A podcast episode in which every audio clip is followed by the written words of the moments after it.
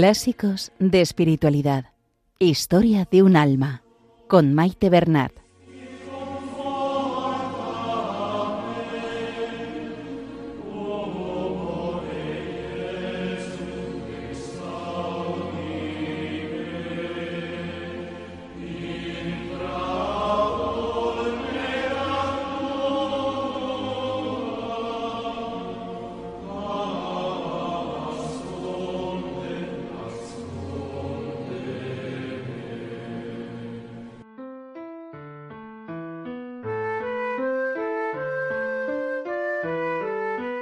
Saludo a todos los oyentes de Radio María y bienvenidos al programa Clásicos de Espiritualidad.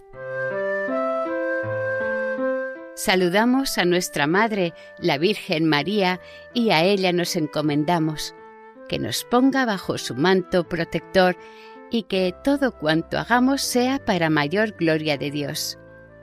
Que interceda por nosotros y por el mundo entero.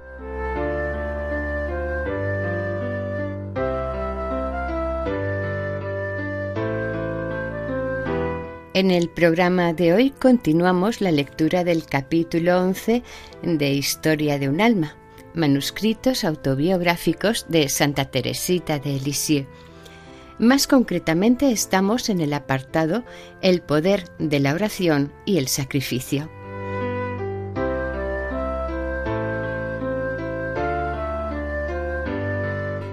Teresita sigue contando sus experiencias en la vida religiosa y todo aquello que Jesús le ha dado a conocer y que ha ido aprendiendo. Recordemos que fue la madre priora María de Gonzaga quien le mandó escribir este manuscrito y a ella se lo dedica. También es conveniente recordar que cuando Teresita escribe estas líneas está ya muy enferma de hecho, fueron escritas en el verano de 1897 y ella morirá en octubre de este mismo año. Por lo que su tono al hablar no sería el que se reproduce aquí, sino el propio de una persona muy enferma, esto es, lento, entrecortado y ejecutado con gran esfuerzo.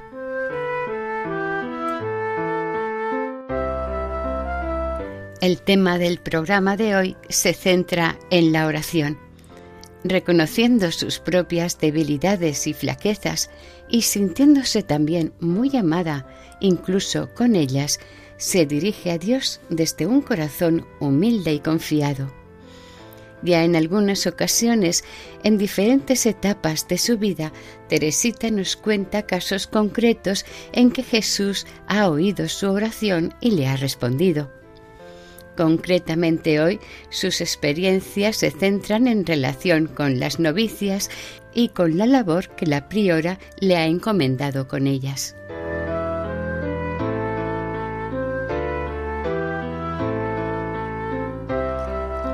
Comenzamos la lectura.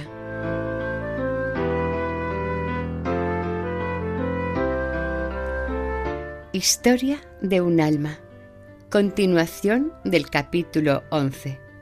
El poder de la oración y el sacrificio.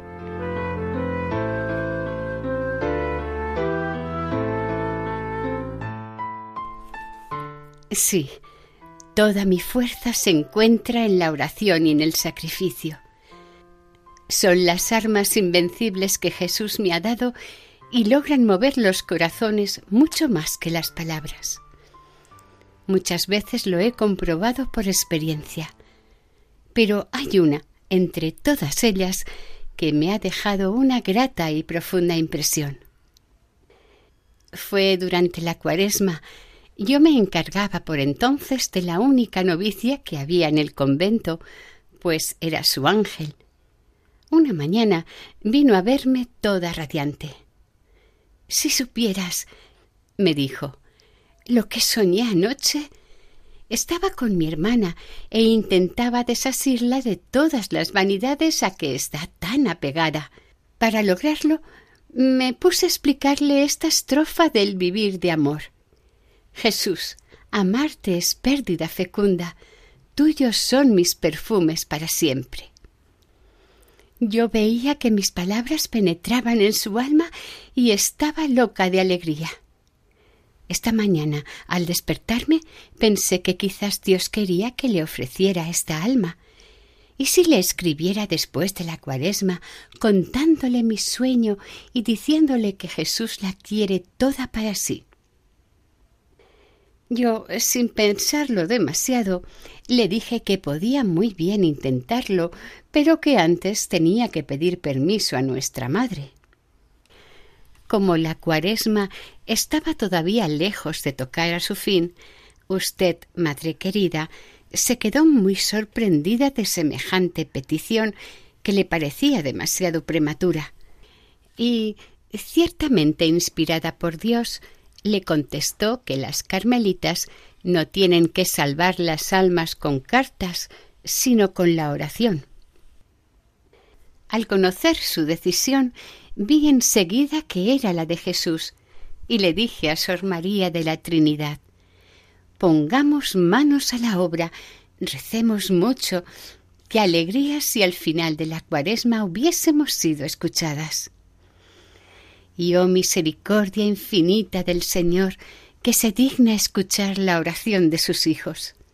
Al final de la cuaresma, una nueva alma se consagraba a Jesús. Fue un verdadero milagro de la gracia, un milagro alcanzado por el fervor de una humilde novicia. Qué grande es, pues, el poder de la oración. Se diría que es como una reina que en todo momento tiene acceso libre al rey y que puede alcanzar todo lo que le pide. Para ser escuchadas no hace falta leer en un libro una hermosa fórmula compuesta para esa ocasión. Si fuese así, qué digna de lástima sería yo.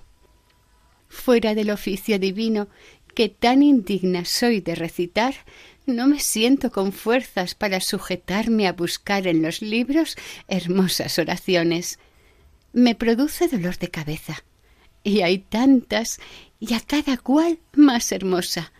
No podría rezarlas todas, y al no saber cuál escoger, hago como los niños que no saben leer. Le digo a Dios simplemente lo que quiero decirle, sin componer frases hermosas y Él siempre me entiende. Para mí, la oración es un impulso del corazón, una simple mirada lanzada hacia el cielo, un grito de gratitud y de amor, tanto en medio del sufrimiento como en medio de la alegría. En una palabra, es algo grande, algo sobrenatural que me dilata el alma y me une a Jesús. No quisiera, sin embargo, madre querida, que pensara que rezo sin devoción las oraciones comunitarias en el coro o en las ermitas. Al contrario, soy muy amiga de las oraciones comunitarias, pues Jesús nos prometió estar en medio de los que se reúnen en su nombre. Siento entonces que el fervor de mis hermanas suple al mío.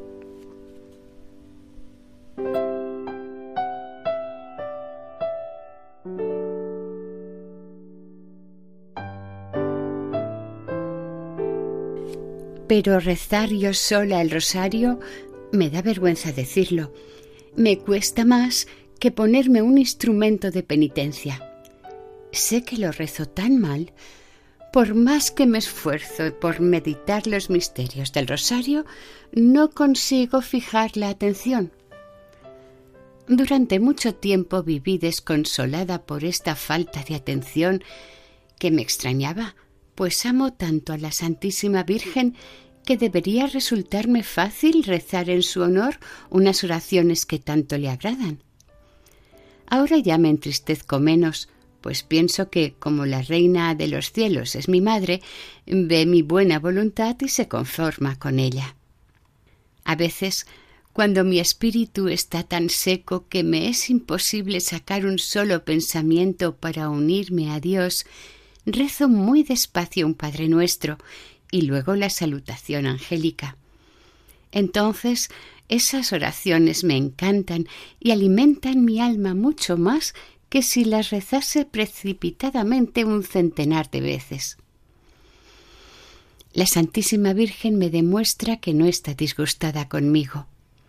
Nunca deja de protegerme en cuanto la invoco.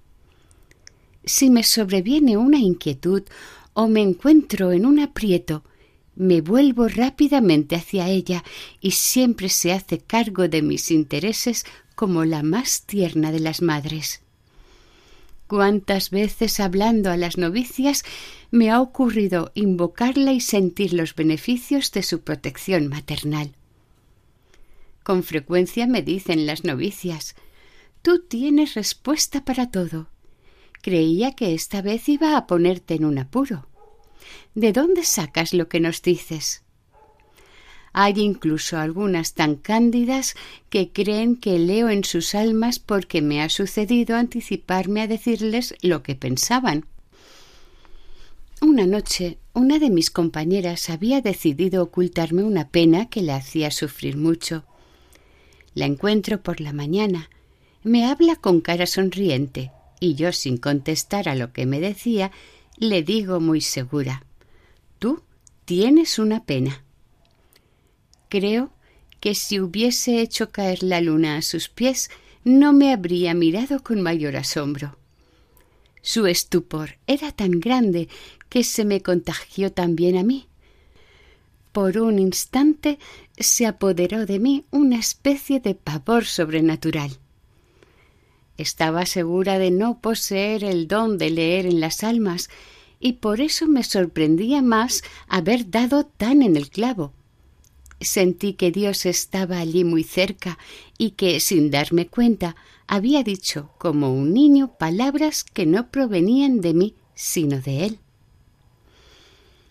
Madre querida, usted sabe muy bien que a las novicias todo les está permitido. Tienen que poder decir lo que piensan con toda libertad, lo bueno y lo malo.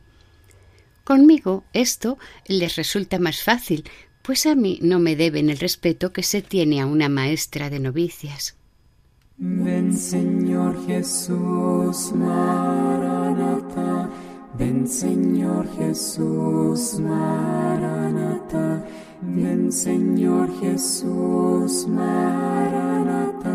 Si ven pronto, Maranata. Estamos escuchando el capítulo 11 de Historia de un alma en el programa Clásicos de Espiritualidad.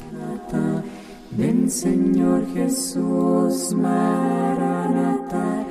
No puedo decir que Jesús me lleve externamente por el camino de las humillaciones. Se conforma con humillarme en lo hondo del alma. A los ojos de las criaturas todo me sale bien. Sigo el camino de los honores en cuanto es posible en la vida religiosa. Comprendo que si tengo que marchar por este camino que parece tan peligroso, no es por mí, sino por los demás. En efecto, si pasase por ser una religiosa llena de defectos, inepta, poco inteligente y alocada, usted, madre, no podría dejarse ayudar por mí. Por eso Dios ha echado un velo sobre todos mis defectos, exteriores e interiores. A veces ese velo me vale algunos cumplidos por parte de las novicias. Yo sé que no me los hacen por adularme, sino que son una expresión de sus sentimientos inocentes. Y la verdad es que no me producen la menor vanidad, pues traigo siempre presente en la memoria el recuerdo de lo que soy. No obstante, a veces siento un gran deseo de escuchar algo que no sean alabanzas. Usted, madre querida, sabe que prefiero la vinagreta al azúcar. También mi alma se cansa de los alimentos demasiado azucarados, y entonces Jesús permite que le sirvan una buena ensaladita con mucho vinagre y muchas especias, y en la que nada falta excepto el aceite, lo cual le da un nuevo sabor. Esta buena ensaladita me la sirven las novicias cuando menos lo espero. Dios levanta el velo que oculta mis imperfecciones Y entonces mis queridas hermanitas, al verme tal cual soy, ya no me encuentran totalmente de su agrado. Con una sencillez que me encanta, me cuentan todas las luchas que les produzco y lo que no les gusta de mí. En una palabra, no se muerden más la lengua que si se tratara de cualquier otra y no de mí, sabiendo que me producen un gran placer actuando así. Y verdaderamente es más que un placer, es un festín delicioso que me llena el alma de alegría. No puedo explicarme cómo algo que desagrada tanto a la naturaleza puede producir tanta felicidad. Si no lo hubiese experimentado, no podría creerlo. Un día en que deseaba particularmente ser humillada, una novicia se cargó de colmar tan bien mis deseos que me acordé de Semei maldiciendo a David y pensé sí, es el Señor quien le ordena decirme todo eso y mi alma saboreaba con verdadero deleite la amarga comida que le servían en tanta abundancia. Así es como Dios cuida de mí. No siempre puede darme el pan reconfortante de la humillación exterior, pero de vez en cuando me permite alimentarme de las migajas que caen de la mesa de los hijos. Qué grande es su misericordia solo podré cantarla en el cielo. Jesús Maranatha, ven Señor Jesús. Madre querida, ya que trato de empezar a cantar con usted aquí en la tierra esa misericordia infinita, debo contarle otra gran ganancia que saqué de la misión que usted me confió. Antes, cuando una hermana hacía algo que no me gustaba y que me parecía contrario a la ley, pensaba qué tranquila me quedaría si pudiese decirle lo que pienso, hacerle ver que está actuando mal. Desde que vengo ejercitando un poco ese oficio, le aseguro, madre, que he cambiado por completo de parecer. Cuando me acontece ver que una hermana hace algo que me parece imperfecto, lanzo un suspiro de alivio y me digo a mí misma Qué suerte. No es una novicia. No estoy obligada a reprenderla. Y luego trato enseguida de disculpar a la hermana y de atribuirle unas buenas intenciones que seguramente tiene. Madre querida, desde que estoy enferma, los cuidados que usted me prodiga me han enseñado también mucho sobre la caridad. Ningún remedio le parece demasiado caro, y si no da resultado, prueba con otro sin cansarse.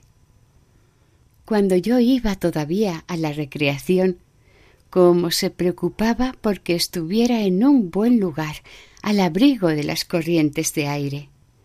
En una palabra, si quisiera contarlo todo, no acabaría nunca. Pensando en todo esto, me dije a mí misma que yo debía ser tan compasiva con las enfermedades espirituales de mis hermanas como usted, madre querida, lo es cuidándome con tanto amor. He observado, y es muy natural, que las hermanas más santas son también las más queridas. Se busca su conversación, se les hacen favores sin que los pidan. En una palabra, estas almas tan capaces de soportar faltas de consideración o de delicadeza se ven rodeadas del afecto de todas. A ellas puede aplicarse esta frase del Padre San Juan de la Cruz. Cuando con propio amor no lo quise, dióseme todo sin ir tras ello.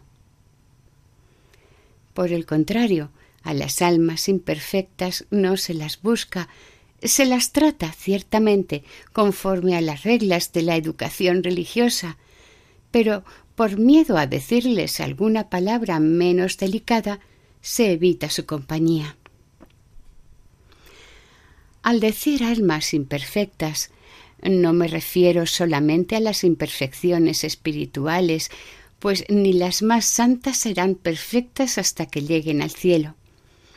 Quiero decir faltas de discreción, de educación, la susceptibilidad de ciertos caracteres, cosas todas que no hacen la vida muy agradable. Sé muy bien que estas enfermedades morales son crónicas y que no hay esperanza de curación, pero sé también que mi madre no dejaría de cuidarme y de tratar de aliviarme aunque siguiera enferma toda la vida. Y esta es la conclusión que yo saco.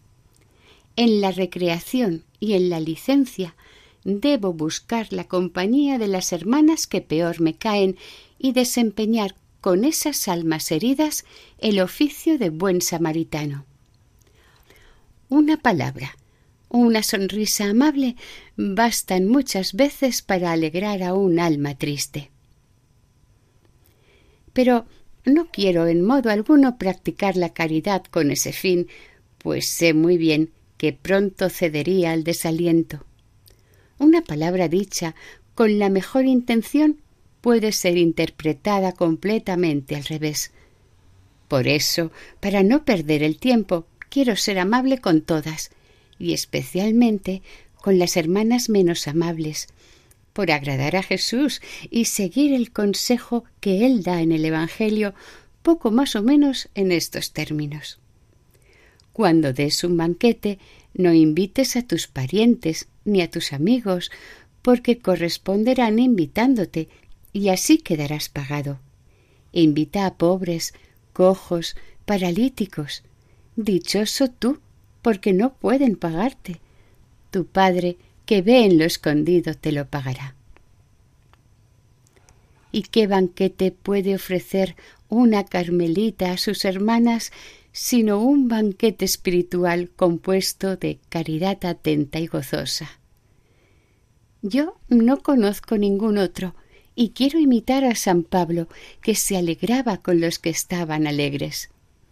Es cierto que también lloraba con los tristes, y que las lágrimas han de aparecer también algunas veces en el banquete que yo quiero servir. Pero siempre intentaré que al final esas lágrimas se conviertan en alegría, pues el Señor ama a los que dan con alegría.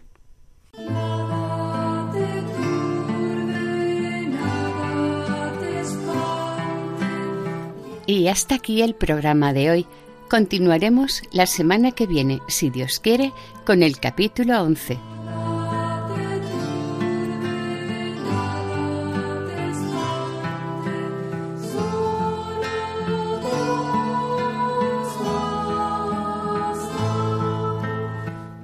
Para ponerse en contacto con el programa, nuestra dirección de correo electrónico es clásicos de Pueden volver a escuchar el programa e incluso descargarlo en la sección de podcast de la página web de Radio María. Si desean adquirir el programa, pueden llamar al 91 8 22 80 10. Que el Señor y la Virgen les bendigan.